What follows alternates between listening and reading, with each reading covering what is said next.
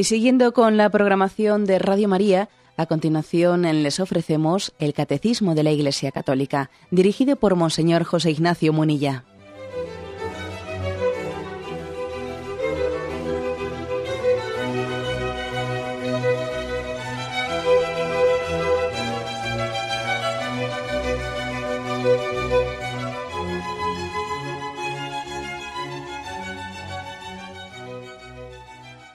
Cordial saludo a todos los oyentes de Radio María.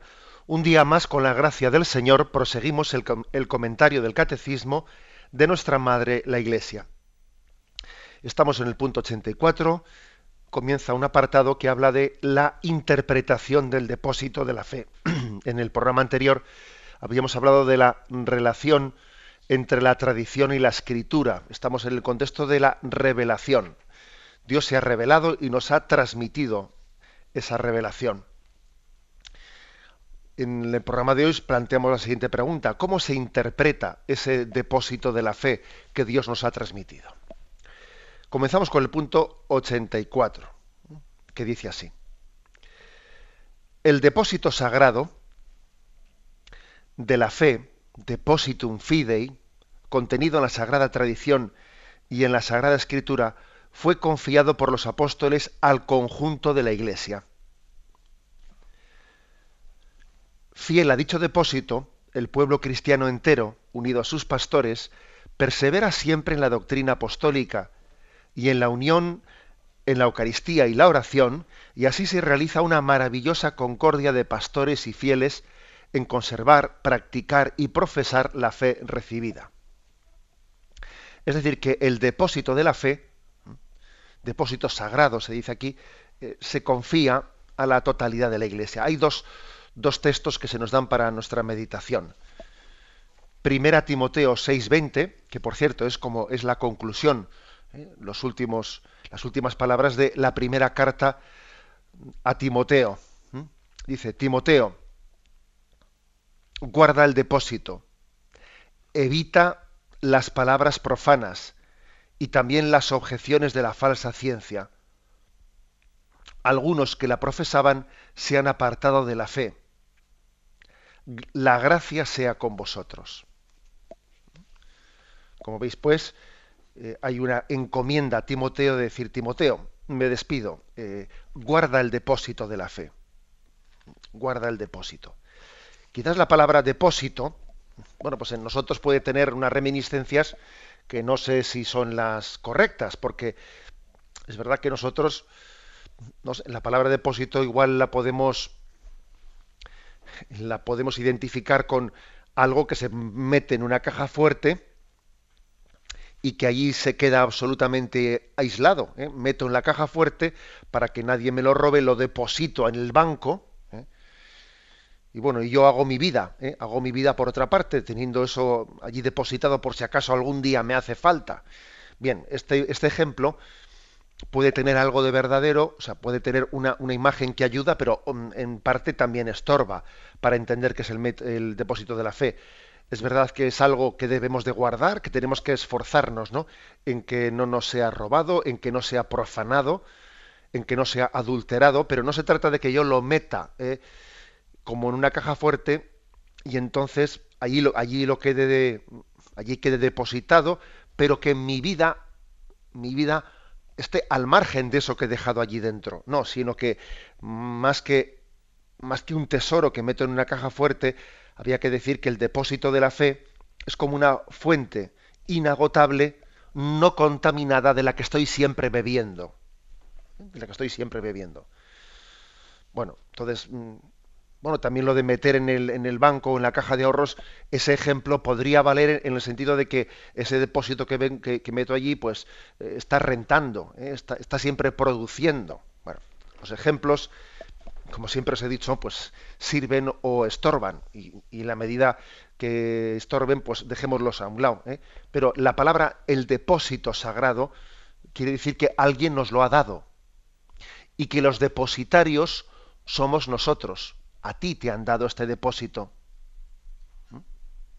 Entonces tienes que, tienes el, la responsabilidad tan grande de cuidarlo, cuidarlo de que no se profane, pero al mismo tiempo hacerlo producir, es decir, fundar tu vida en él, fundar tu vida en él, no únicamente lo entierro aquí para que nadie me lo robe, no, no, yo estoy llamado a difundirlo, a expandirlo y a que mi vida sea un fiel testimonio de lo que esta fe es capaz de hacer realizar en el hombre.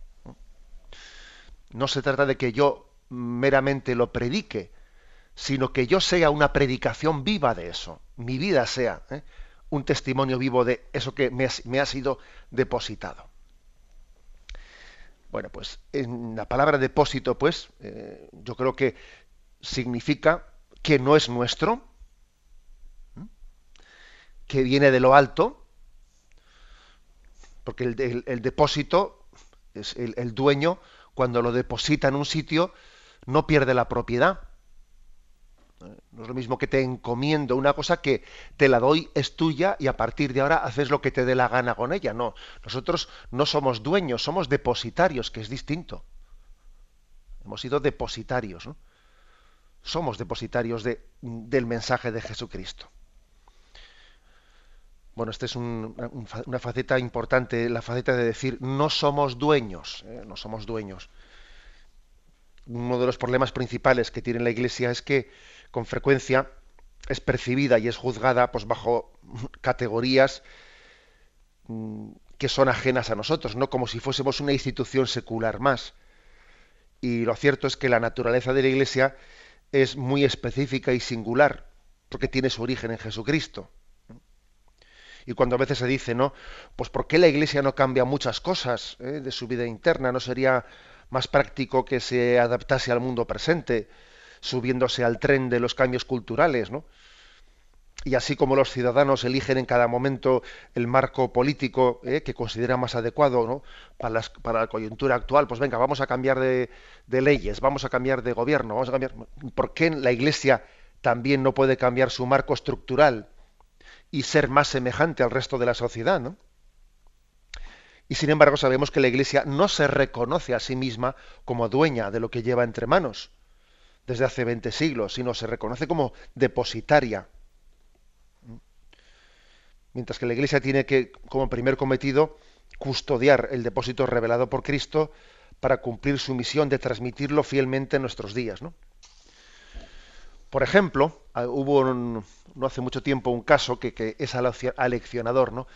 Eh, la Congregación para la Doctrina de la Fe, que sabéis que es bueno, pues el dicasterio de la Santa Sede que tiene encomendado por el Papa el cuidado de la fe. Bueno, pues hacía pública no hace mucho tiempo la respuesta a dos preguntas que le habían sido formuladas en referencia a una práctica irregular que se había registrado en algunas parroquias de Inglaterra. ¿eh? Entonces la cuestión era que en esas parroquias, es un ejemplo que estoy poniendo, ¿eh? no, me, salgo de lo que estamos hablando. La pregunta era, ¿es válido que el bautismo, que el bautismo, en vez de practicarse con la fórmula yo te bautizo en el nombre del Padre, del Hijo y del Espíritu Santo, pues es, es válido el bautismo cuando se ha hecho por parte de algunas parroquias con el nombre de yo te bautizo en el nombre del Creador y del Liberador y del Sustentador. Porque os parecerá raro lo que os estoy diciendo, pero resulta que en algunas parroquias de Inglaterra, pues me imagino pues, que con el que alguno introduciría eso pues como una especie de supuesta innovación, en vez de Padre, Hijo, Espíritu Santo, vamos a decir Creador, Liberador y Sustentador, ¿no? Y la respuesta de la Santa Sede fue, nosotros no nos consideramos con, con la autoridad de cambiar la fórmula que Cristo nos dio para bautizar. Con lo cual esa fórmula que habéis utilizado no es válida y a esos niños o hay que volver a bautizarlos porque, porque no tenemos ¿eh? nosotros autoridad para cambiar la fórmula venida de, de, Jesucristo. Este es un caso concreto que os, es decir, un caso concreto para, para entender lo que es la lo que es la doctrina de la Iglesia de que no somos dueños, que es que somos depositarios. ¿Quién soy yo para cambiar la fórmula del bautismo tal y como la hemos recibido de Jesucristo? ¿Mm? Bueno, en, resumen, que este primer, este primer texto, primera Timoteo 6:20, ya nos, nos, pone, ¿eh? nos pone en guardia frente al peligro de la profanación. El segundo texto, segunda Timoteo 1, 12, 14. He sido constituido heraldo, apóstol y maestro. Por este motivo estoy soportando estos sufrimientos. Pero no me avergüenzo, porque yo sé, yo sé bien en quién tengo puesta mi fe. Y estoy convencido de que es poderoso para guardar mi depósito hasta aquel día. Ten por norma las palabras sanas que oíste de mí en la fe y en la caridad de Cristo.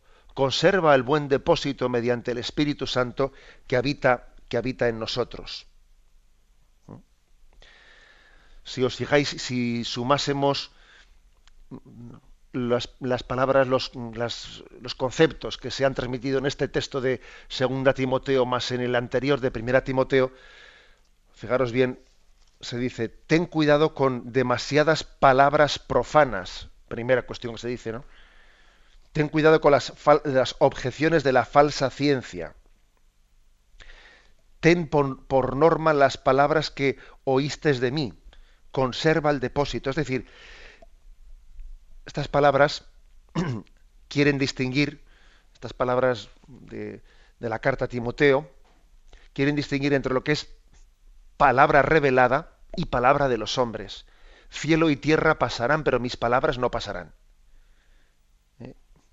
Y uno de los males mayores que podemos tener entre nosotros puede ser el de no distinguir lo que es palabra revelada y lo que son teoría de los hombres. A veces, pues resulta que alguien viene con una, ¿eh? pues con una teoría pues que puede parecer sugerente, pero que es una teoría de él, que es una teoría suya, que si un teólogo dice que ha dicho, que si en la televisión le han entrevistado no sé quién, que si no sé qué, y parece como que eso puede poner en el corazón de algunas personas que les falta formación, puede poner en duda su fe, la fe predicada eh, pues por la Iglesia desde hace dos mil años. porque distinguimos? Porque no, porque no distinguimos, porque confundimos entre lo que es la palabra revelada y las teorías de los hombres. ¿no? Entonces habla la primera carta a Timoteo en ese texto de, de las palabrerías profanas. ¿Cuántas cosas, ¿Cuántas cosas han sido presentadas como novedades que al cabo de cinco años ya son viejas? Sin embargo, fijaros bien, el Evangelio sigue siendo palabra eterna hoy como hace 500 años, o hace mil años, o hace 1500 años, ¿no? Mientras que las palabras de los hombres, la inflación de palabra, de teoría, de ideología, distingamos entre ideologías nuestras o revelación de Dios. Lo que es, lo que es un error básico, ¿no? un error mortal, es el hecho de que entreguemos el corazón a ideologías, a teorías humanas, que dentro de poquísimos años mm, están ya obsoletas. Como cuando vemos una foto de hace unos años y nos, y nos llama la atención, fíjate qué, qué, pantalones vestimos en ese tiempo, fíjate qué cuellos de camiseta, fíjate, y en poquísimo tiempo está totalmente obsoleto, porque resulta que la moda ha cambiado. Pues eso pasa con las ideologías, que las ideologías vienen, cambian, le dan la vuelta, pero son totalmente obsoletas en cuanto que pasan unos años. Pero la revelación de Dios es, es eterna. Cielo y tierra pasarán, pero mis palabras no pasarán. Termina diciendo este punto, en el punto 10 de la Dei Verbum, que el pueblo entero, o sea, es, está unido a sus pastores a la hora de recibir el depósito de la fe. O sea que no es que, ¿eh? no es que digamos, Jesucristo entregó el depósito de la fe al Papa ¿eh? y, a, los apóstoles, no, se lo entregó al, pueblo entero, al pueblo fiel. Y el pueblo entero, unido a los pastores, tiene también la encomienda de guardar el depósito de la fe. Eh, persevera en la doctrina, persevera en la unión, persevera en la Eucaristía, en la oración. Es decir, que nosotros tenemos la tarea de conservarlo, practicarlo y profesarlo. Fijaros, son tres palabras las que utiliza aquí el catecismo. ¿eh?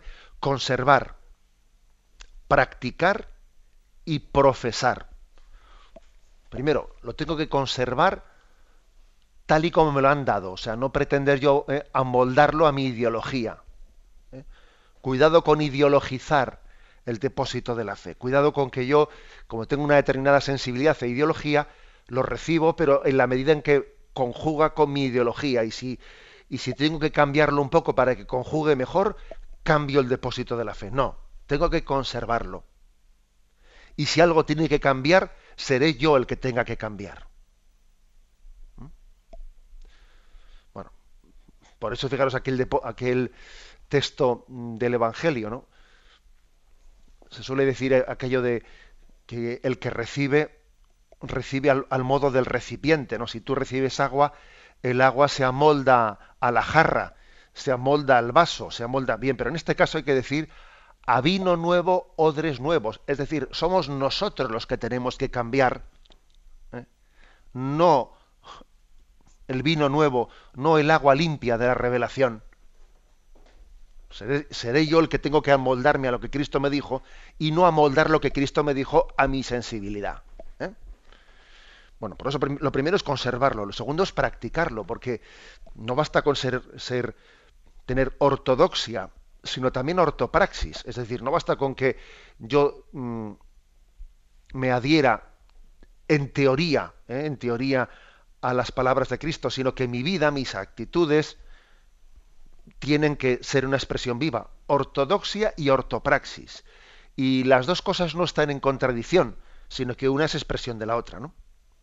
conservar, practicar y profesar, porque no lo he recibido solo para mí, sino que lo he recibido como un privilegio, como un don de Dios para ser testigo viviente de ello. Conservar, practicar y profesar. Tenemos un momento de reflexión y continuaremos enseguida.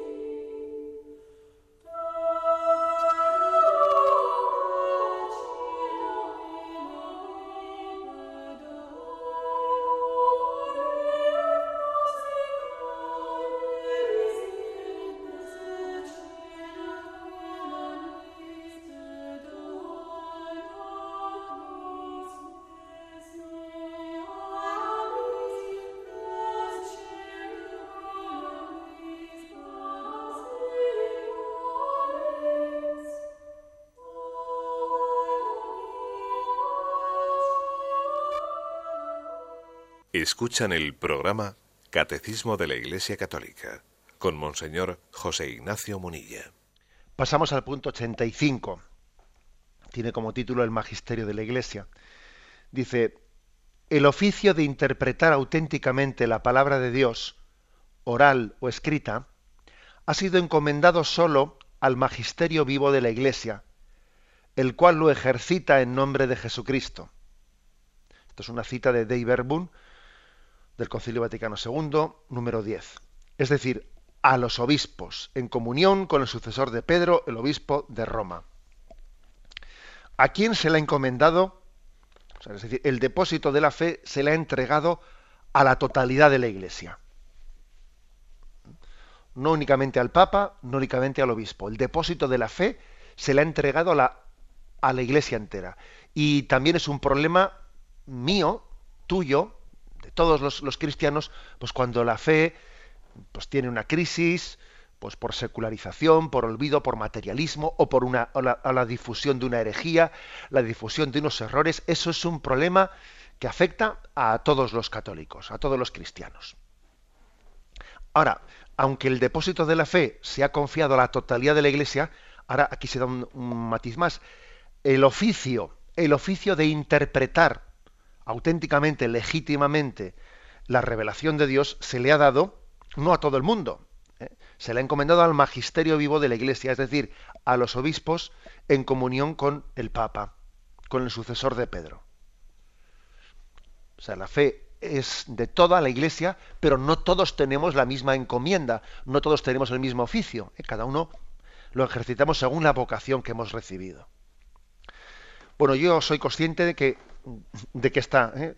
esta doctrina que acabo de predicar, que además por otra parte el, el catecismo está tomando del Concilio Vaticano II, de Iberbun, punto número 10, que por cierto algunos han hecho a veces una, eh, una imagen totalmente deformada del Concilio Vaticano II, como si el Concilio Vaticano II pues hubiese sido un concilio que hubiese hecho un tipo de, de, de reforma de la tradición de la Iglesia, pues en la que se pasó de un, de un, modelo de iglesia jerárquica a un modelo de iglesia democrática. Bueno, vamos a ver, eh, no hagamos caricaturas del concilio, porque como veis, y acabamos de leer, eh, pues eh, lo dice literalmente, el oficio de interpretar auténticamente la palabra de Dios, oral o escrita, se le ha encomendado al magisterio vivo, a los obispos en comunión. Bueno, pues sé que he hecho una afirmación que no es que no es políticamente correcta, porque eh, estamos en un eh, pues en una cultura que parece como si hubiese un dogma, el dogma mm, primero eh, del relativismo y unido también a una, a una interpretación mm, del método democrático que es el relativismo, porque a mí me parece que la, tumba de, de, la democracia, esto no decía Juan Pablo II, la tumba de la democracia es el relativismo. Pues claro, si alguien invoca, invoca a la democracia, el método democrático, ¿eh? en contra de la jerarquía y, basándose en un relativismo de que nadie tiene una vocación especial para defender y para custodiar la verdad, lo que está haciendo es poner el método democrático al servicio del relativismo.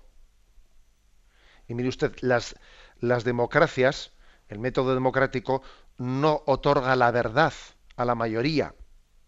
En todo caso, otorga el poder, ¿eh?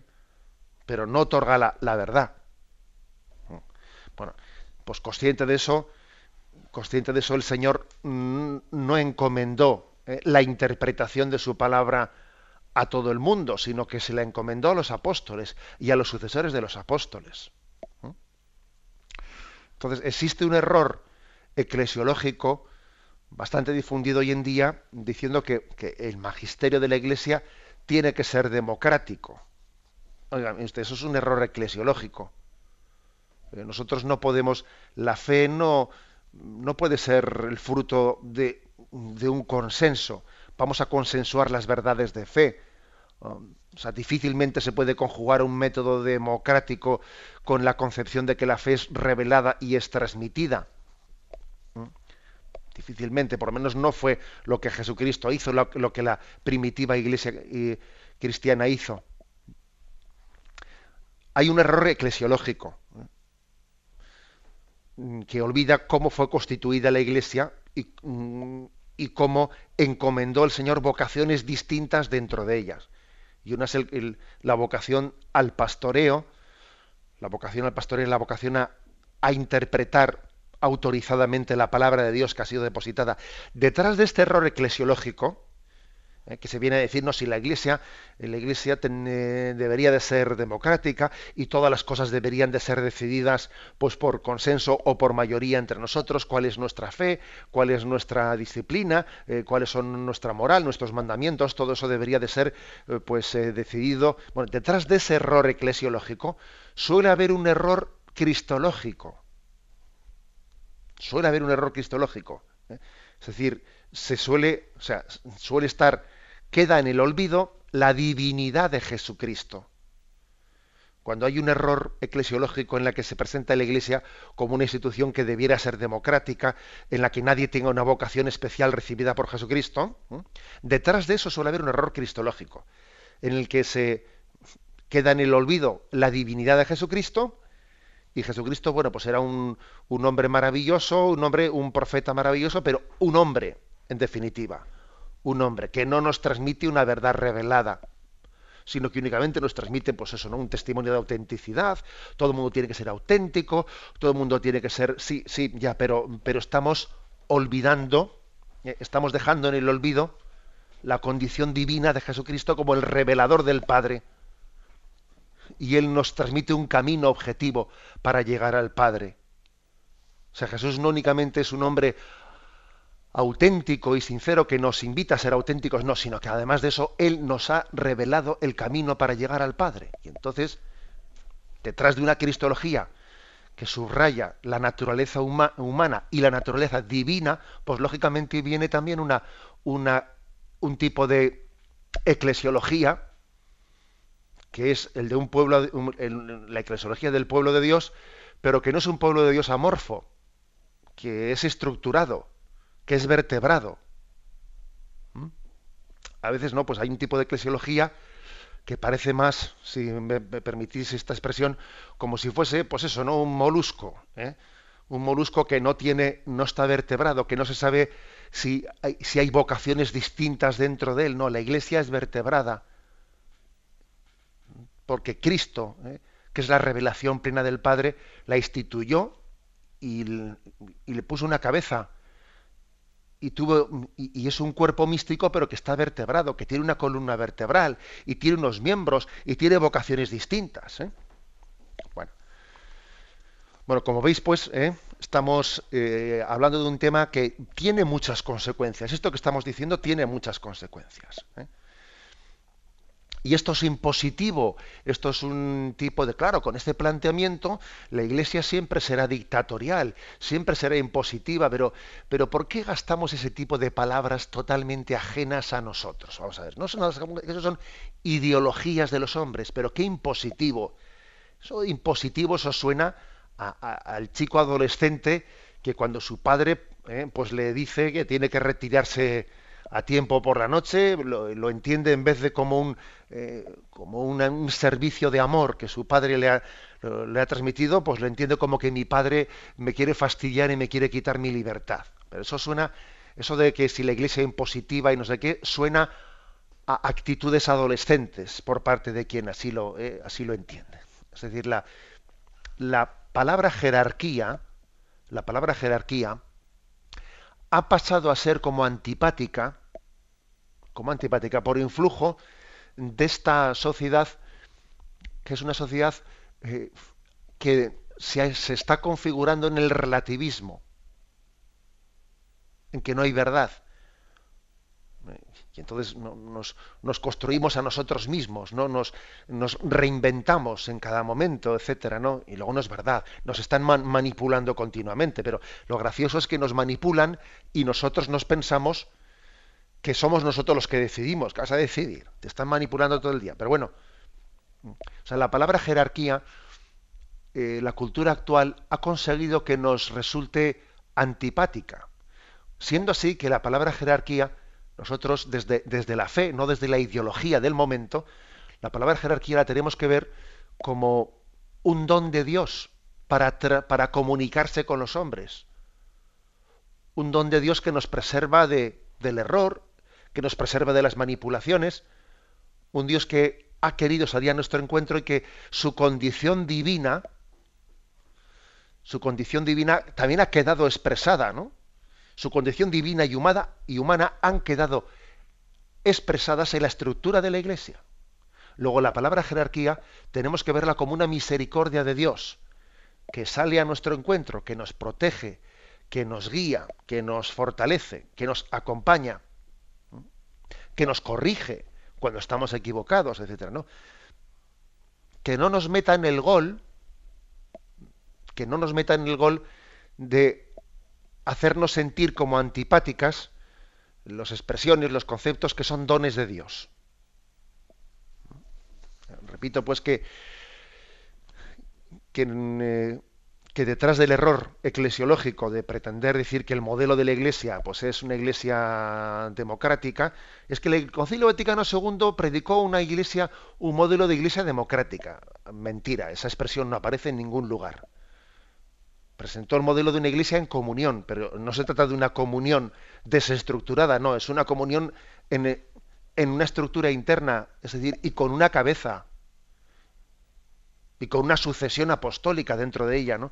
dentro del colegio apostólico. Bien, tenemos un momento de reflexión y continuaremos enseguida.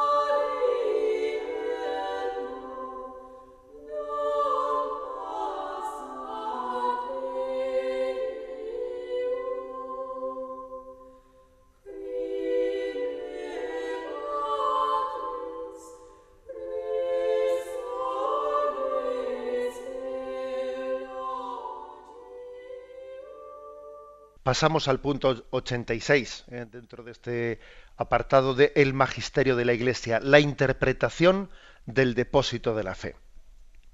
El Señor ha encomendado el depósito de la fe, o sea, la revelación, a toda la Iglesia, pero decíamos que el oficio de interpretar auténticamente esa palabra de Dios se le ha encomendado especialmente a los sucesores de los apóstoles, a los obispos en comunión con el Papa. Y dice el punto 86. El magisterio no está por encima de la palabra de Dios, sino a su servicio, para enseñar puramente lo transmitido, pues por mandato divino y con la asistencia del Espíritu Santo, lo escucha devotamente, lo custodia celosamente, lo explica fielmente, y de este único depósito de la fe saca todo lo que propone como revelación por Dios para ser creído. Dei verbum número 10. ¿eh? Como veis aquí el concilio, perdón, el catecismo eh, muchas veces suele recurrir a formulaciones del magisterio, o sea que el catecismo eh, tiene, bueno, creo que son más de mil citas en concreto del Concilio Vaticano II. Esta es literal, de la Dei Verbum número 10. Bueno, el magisterio no está por encima de la palabra de Dios, obviamente, no está por encima, está por debajo de ella. La palabra de Dios tanto en lo que se refiere a la palabra de Dios escrita como la palabra de Dios como transmitida por la tradición, sabéis que dijimos que la revelación de Dios tiene dos fuentes, una es la que quedó escrita, la Biblia, y otra es la que lo que llamamos tradición, no todo lo que Dios transmitió, no todo lo que Jesucristo transmitió quedó por escrito, sino que también formaba parte de esa predicación oral de la Iglesia, ¿no? Bien, pues tradición y palabra de Dios, la revelación de Dios, están por encima del magisterio de la Iglesia. El magisterio sirve a la tradición y el magisterio sirve a la palabra de Dios. Y, cuando a veces se, piensa, ¿no? Pues que un obispo o un, o un papa eh, son dueños ¿eh? Con, de lo que predican, nos equivocamos totalmente precisamente la autoridad de un obispo consiste en que él es el primero que está obligado a obedecer. Yo por ahí he dicho medio en broma, pero vamos, de, broma nada, totalmente serio, que nunca he obedecido tanto como que desde que soy obispo. He dicho por ahí, así en, alguna, en alguna tertulia, ¿no? He dicho, bueno, yo nunca he obedecido tanto como desde que soy obispo. Y parece pues una palabra así un poco pues para suscitar un diálogo y una palabra así licharachera. No, no, eso es verdad, ¿eh? Es verdad. Es que el magisterio de la Iglesia no está por encima de la revelación, sino que está por debajo de ella. Entonces tiene autoridad en cuanto que obedece a esa revelación, que está a su servicio. La palabra jerarquía, incluso sabéis que literalmente, etimológicamente significa servicio. Vale, es decir, tiene autoridad el que sirve a esa palabra de Dios.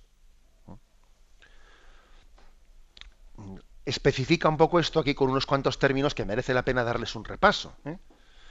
Dice, escucha devotamente. El magisterio de la Iglesia tiene que escuchar devotamente. Custodia celosamente. Explica fielmente escucha devotamente, custodia celosamente, explica fielmente. Son tres cosas.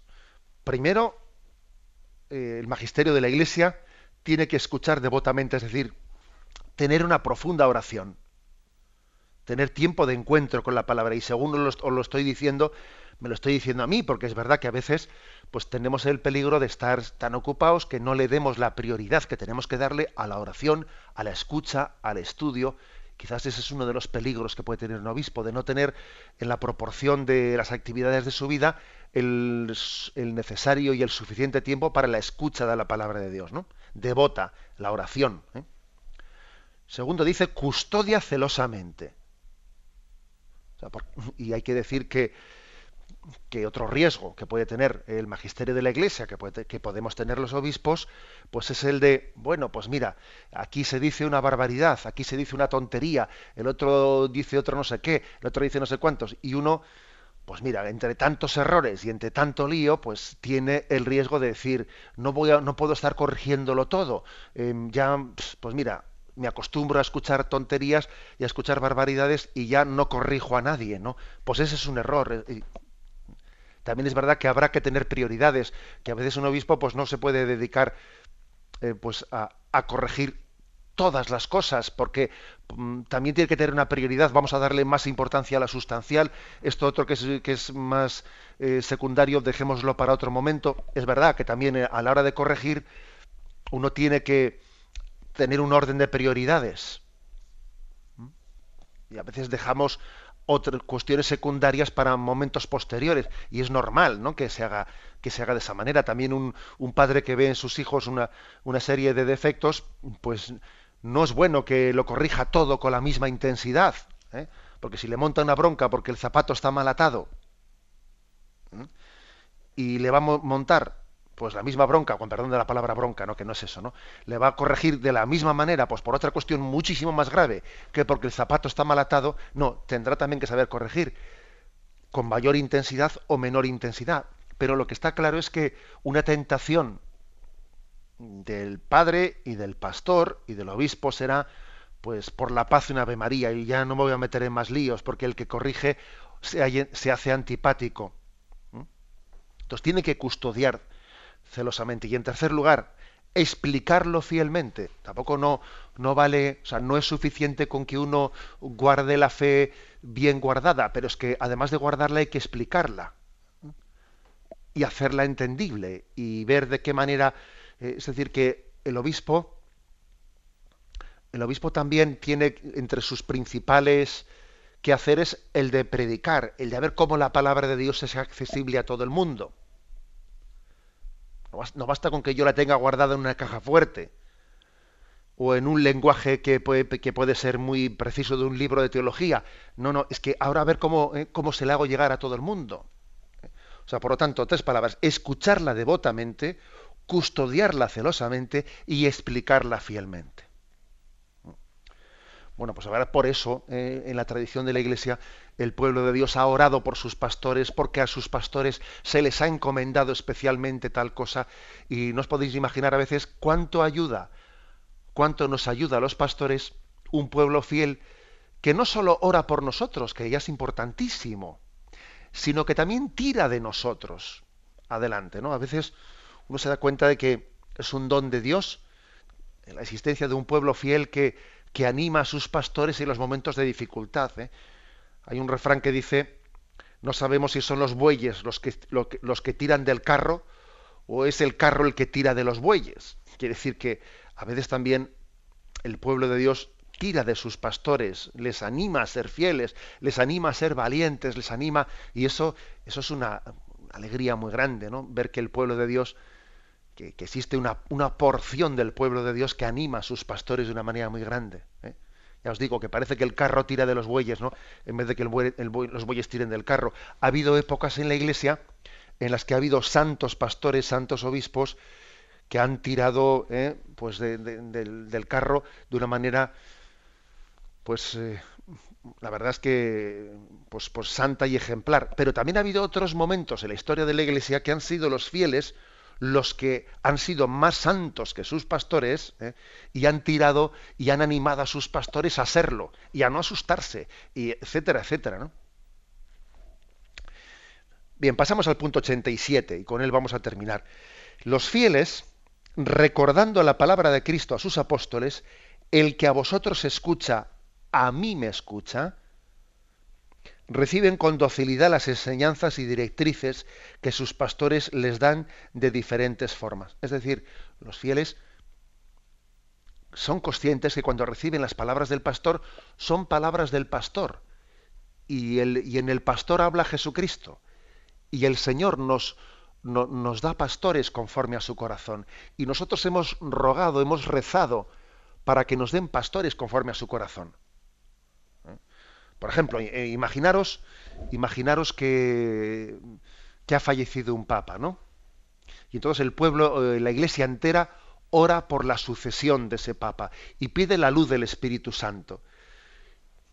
Y la iglesia entera se, se, convierte en un cenáculo de oración ¿no? en esos días o en esas semanas en las que se elige el nuevo papa, se hacen los funerales del papa anterior, etcétera, etcétera. Bueno, pedimos luz al Espíritu Santo. ¿no? Se junta el colegio cardenalicio, eligen al nuevo Papa, sale la fumata blanca, etcétera. en ese momento, cuando nosotros escuchamos la voz del, del, pastor de Roma, nosotros la escuchamos, como dice aquí, la escuchamos con docilidad. O sea, es decir, mm, recordando las palabras de Cristo, el que a vosotros os escucha, a mí me escucha, el que escucha a los pastores, escucha a Jesucristo. Y han elegido a ese Papa y yo ahora voy a acoger sus directrices y voy a acoger su palabra autorizada, no dependiendo de que me caiga simpático o antipático. No, porque es que entonces me estoy escuchando a mí mismo. Si yo voy a coger la voz de un obispo o voy a coger la voz de un papa porque me caiga más simpático menos simpático que el anterior, oiga, usted entonces no está escuchando la voz de Cristo, usted está escuchándose a sí mismo, su propia ideología, su propia sensibilidad. Si yo resulta que he tenido una gran, ¿eh? una gran admiración por un obispo o por un papa, y luego me cambian de obispo de papa, y el siguiente ya no me cae tan simpático, entonces yo, la devoción anterior que tenía no era tal, ¿eh? tal devoción, la fidelidad que tenía no era tal fidelidad, sino que ya me estaba escuchando a mí mismo. Y al revés, ¿eh? que, anteriormente resulta que yo no tenía esa, esa devoción, ese respeto, esa adhesión, esa fidelidad, esa obediencia al obispo, al papa anterior, ahora viene el siguiente y como me cae bien, ahora voy a empezar a tenerla. Oiga, pero usted está haciendo un seguimiento a Jesucristo o en el fondo el pastor, a usted lo que le importa el pastor es yo recuerdo haber utilizado en una ocasión la imagen de, Jesucristo montado en un borrico en su entrada en Jerusalén, ¿no? Bueno, entonces, supongámonos eso, Jesús entra montado en un borrico, la entrada de Jerusalén. Suponeros que el borrico, claro, la gente le aclama con palmas, con cantos, Osana al rey de David, Osana al que viene. Suponeros que viendo esa procesión y esos cantos, el borrico dice, ¿Cómo me están aclamando? Oye, todos esos cantos van por mí. Pero no, hombre, no seas tan borrico. Que esos cantos van por Jesucristo que está sentado encima de tus lomos. No seas tan burro. ¿eh? No te creas que se dirige a ti lo que se dirige al borrico. Algo así le podría pasar al obispo. ¿eh? Le podría pasar al obispo si ¿eh? determinadas aclamaciones y determinadas eh, pues aplausos se piensa que van por él y no van por Jesucristo. Que no seas tan borrico. imaginaros, ¿eh? segunda escena, imaginaros que algunos, algunos mm, no les gusta el borrico y entonces Jesús entra en Jerusalén y dicen, a mí ese borrico no me gusta, porque tiene un color, ¿eh? Tiene un color que no es el que me va. A mí me, gustan más los borricos de piel, eh, pues de piel negra o los, pintos o yo que sé qué. Y entonces no salen a recibirle a Jesucristo porque viene montado en un borrico que no es de su gusto. Pero hombre, pero ¿cómo, habéis, hecho eso? Pero si lo importante es no el borrico en sí, si el borrico es un mero instrumento, es a Jesucristo quien lleva en sus lomos. Así también nos ocurre cuando nos alejamos de la iglesia porque un pastor no nos resulta simpático. Ahora imaginemos la tercera escena. La tercera escena. Pues uno le encanta el borrico y entonces sale a recibirle y le, vamos, ¿no? Y aclama y le aclama y, y, uno dice, pero que no, que no es al borrico, que es a Jesucristo que está sentado encima. ¿Eh? No te enamores del borrico, que es Jesucristo a quien tenemos que entregarle nuestro corazón. Bien, este tipo, ¿eh? permitidme que haya hecho este, eh, esta especie aquí de escenificación para entendernos que es que tenemos que ser fieles a nuestros pastores porque son sacramento de Jesucristo. Porque escuchamos a Jesucristo. Tenemos que ser dóciles al magisterio de la Iglesia no por ninguna especie de, eh, de, feeling personal o de filias o de fobias, no, no, no, sino por el acto de fe de que en ellos se expresa eh, el sacramento de Jesucristo. Recibir con docilidad las enseñanzas y directrices de los pastores como representantes de Cristo. Lucas 10:16 dice, el que a vosotros os escucha, se refiere a los apóstoles, el que a vosotros os escucha, a mí me escucha. Lo dejamos aquí, damos paso a la intervención de los oyentes. Podéis llamar para formular vuestras preguntas al teléfono 917 107 700. 917 107 700.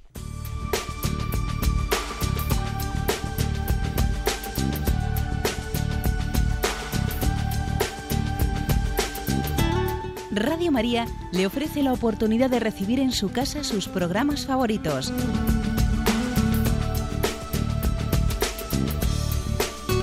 Ahora lo puede hacer a través de nuestra página web www.radiomaria.es o bien llamándonos al 902 500 518. 902 500 518. Pídanos el programa que más le interesa en cualquiera de sus emisiones, especificando el día y la hora que lo ha escuchado.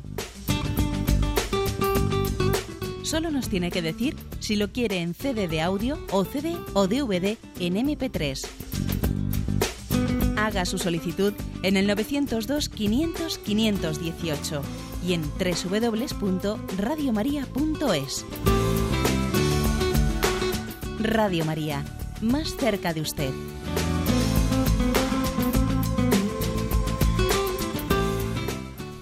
Sí, buenos días. ¿Con quién hablamos? Buenos días, monseñor. Soy Lourdes de Madrid. Adelante, Lourdes. Mire, quería hacerle una pregunta referente al semanario Alfa y Omega del el 10 de marzo, que nos habla de los lineamentos y también sobre los trabajos de la nueva evangelización.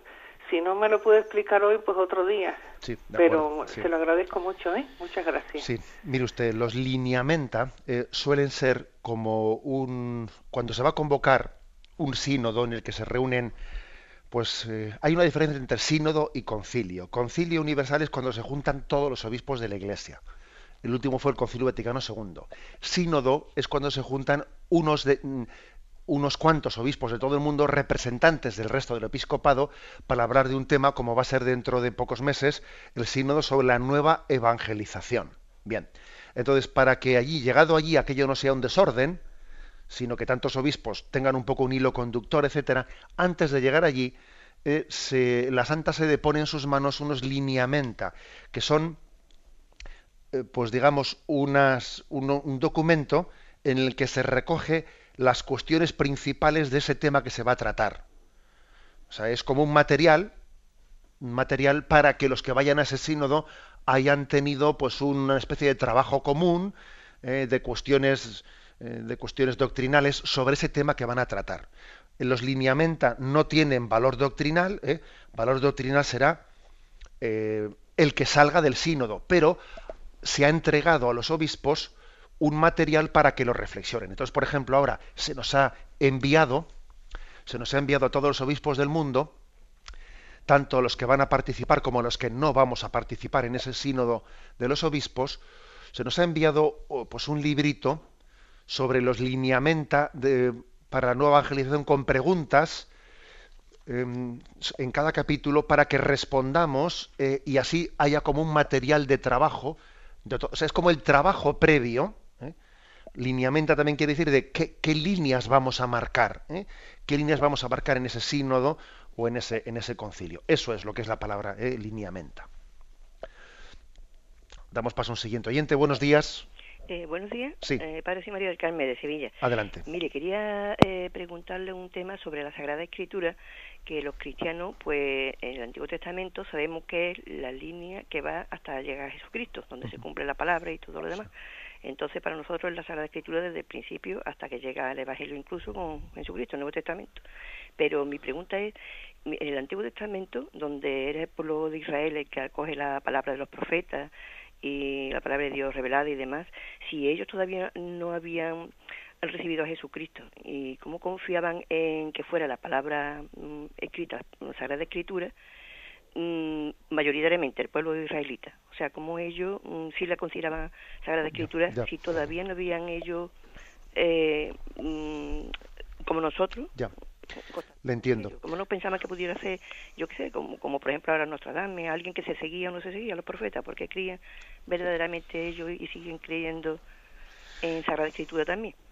Mire, nosotros eh, dentro del el Antiguo Testamento también hay libros que son apócrifos, también hay libros que no han, sido considerados palabra de Dios, ¿no? Pues igual que también ocurre en el Nuevo Testamento que hay, apócrifos, bueno, que, nosotros hemos distinguido que no son la auténtica eh, revelación de Jesucristo. Entonces, en el Antiguo Testamento, ¿cómo se distinguió eso?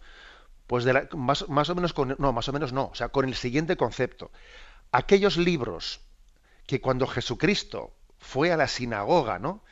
En el tiempo en el que Jesucristo eh, iba a la sinagoga y allí se proclamaba la palabra de Dios del Antiguo Testamento como palabra de verdad, eso es lo que nosotros interpretamos como palabra de Dios del Antiguo Testamento. Los libros que en el tiempo en el que Cristo iba a la sinagoga eran aceptados como palabra de Dios en el Antiguo Testamento. Los que Cristo leyó y escuchó como palabra de Dios en el Antiguo Testamento.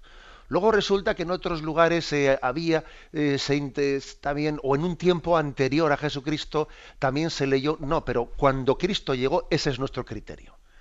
No que en otro tiempo, eh, pues en otros tipos de sinagogas, eh, había libros que también eran leídos como, no nos sirve. Lo que nos sirve son los libros que Cristo al llegar a la sinagoga lee y escucha como, como revelados como palabra de Dios. Damos paso a un siguiente oyente. Buenos días. Hola, Buenos días, le escuchamos. soy Juan Pablo de Málaga. Adelante, Juan Pablo. Bueno, una pregunta un poco tonta, pero me ha venido un poco en correlación de lo que estaba diciendo de, de ver a Jesucristo en los obispos y verlo en, bueno, en el burro o en cualquier... Entonces, pues la, la idea de, de hasta qué punto ves eh, tienes que ver a Jesucristo en tu esposa o en tu esposo. Pues, pues explicarse es, interesante la, la- la pregunta, porque fíjese que la imagen, que la imagen esponsal, ¿eh? la imagen esponsal es utilizada como la imagen sacramental. ¿Te entregas eh, a tu esposa como Cristo se entregó a su iglesia? ¿Te entregas a tu esposo como, que- como la iglesia fue fiel a Jesucristo? Es decir, la, la imagen esponsal también se utiliza para el matrimonio. Y, a- y ahora voy a decirle un- una imagen. Es- pues seguro que el oyente, si está casado, tendrá una alianza, ¿eh? una alianza del desposorio con su esposa, ¿no? También un servidor, como obispo, según os hablo, pues tengo aquí en mi mano derecha el anillo de obispo, que es imagen del desposorio con la iglesia, es decir, el obispo se desposa con la iglesia. O sea que hay un esposorio en el seno de la iglesia, eh, Cristo es esposo de la iglesia, el obispo imagen de Cristo es esposo de la iglesia, luego la imagen esponsal se utiliza no tanto para esta, eh, para esta entrega ministerial sacerdotal como para la, para, para la vocación matrimonial. ¿eh? Bueno, por tanto, interesante esa pregunta. Damos paso a un siguiente oyente. Buenos días. Buenos días, monseñor. Soy Adelante. Soledad desde. Salamanca. Vale. Mire, yo estos días atrás le he oído hablar sobre Adán y Eva. Entonces, ellos tuvieron dos hijos, Caín y Abel, ¿no? Entonces, los, los demás hijos que tuvieron, ¿cómo, cómo lo hicieron? ¿Cometerían incesto o cómo? Tengo esa, esa pregunta y esa duda. Sí. Gracias, monseñor. Sí. Eh, pues mire, es verdad que la Sagrada Escritura luego viene, viene escrito posteriormente que tuvieron más hijos que Adán y Eva. ¿eh? Uno lee detenidamente la Escritura y luego tuvieron posteriormente más hijos. Pero obviamente es claro que existiría incesto, porque eh, la, descendencia desde una pareja monógama, obviamente después mm, tiene que tener unas relaciones que tienen que ser necesariamente intrafamiliares en mayor o en menor o en menor grado. En el Antiguo Testamento eh, nos puede sorprender que también hay momentos en los que la poligamia los, que la poligamia es aceptada, en los que hay ciertas relaciones intrafamiliares que nosotros o incestuosas que nosotros eh, no aceptamos. Es decir, que tened en cuenta que ha habido ¿no? una eh, pues un desarrollo de la revelación, etcétera, que en el Antiguo Testamento puede haber muchos pasajes que nos resulten a nosotros pues sorprendentes, pero hay que ponerse en el contexto histórico de las cosas. Tenemos el tiempo cumplido. Me despido con la bendición de Dios Todopoderoso, Padre, Hijo y Espíritu Santo. Alabado sea Jesucristo.